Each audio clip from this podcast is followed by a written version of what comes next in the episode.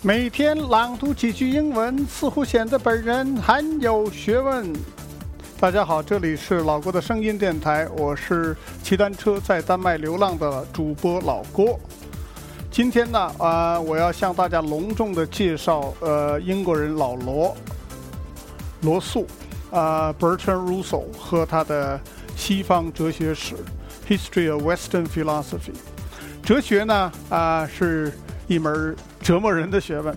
Science is what you know, philosophy is what you don't know。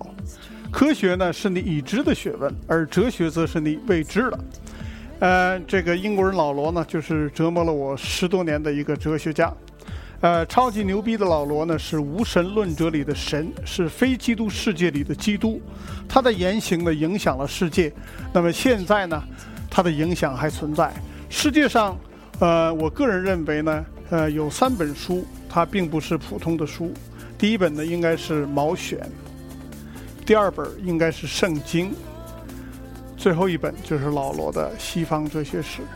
呃，今天老郭的声音呢，就带你走入罗素为你我所构筑的哲学世界，让我们来一起欣赏老罗经典的智慧。今天，呃，老郭将为你朗读罗素语录的第一部分。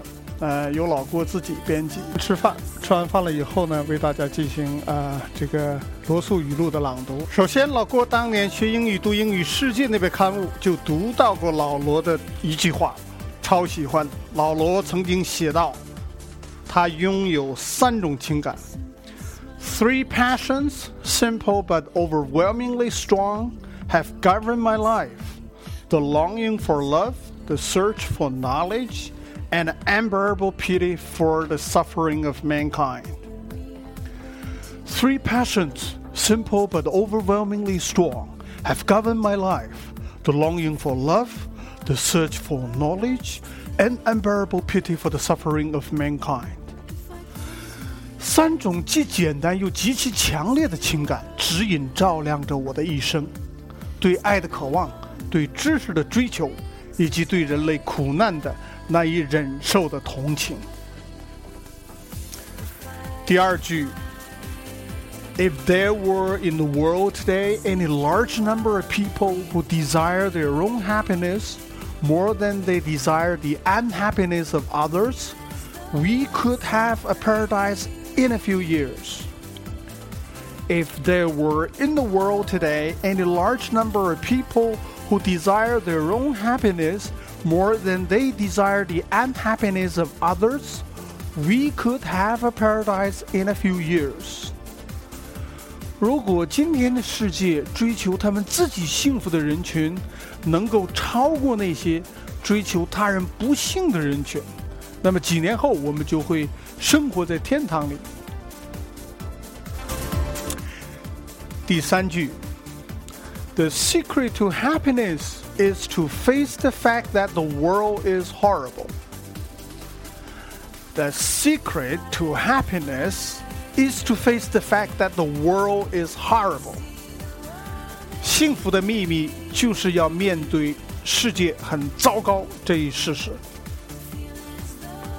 接下来，A happy life must be to a great extent a quiet life for it is only in an atmosphere of quiet that true joy there live.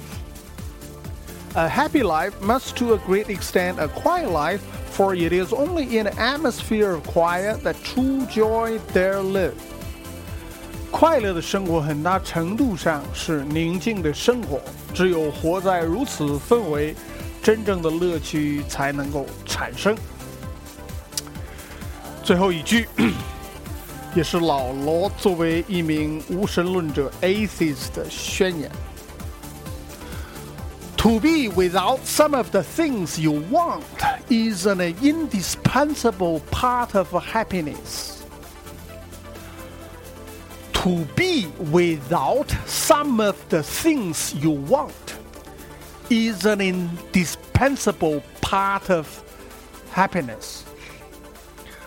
得不到某些你想要的东西，才是幸福不可缺少的组成部分。To be without some of the things you want is an indispensable part of happiness。好了，今天本期的节目到此结束。在和大家说拜拜之前，我要感谢我的大学同学。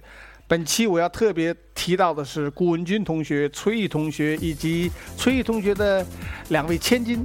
最后是康文同学，谢谢你们对老郭声音公开支持。当然，老郭的声音最后还要鸣谢的是老郭的夫人。拜拜。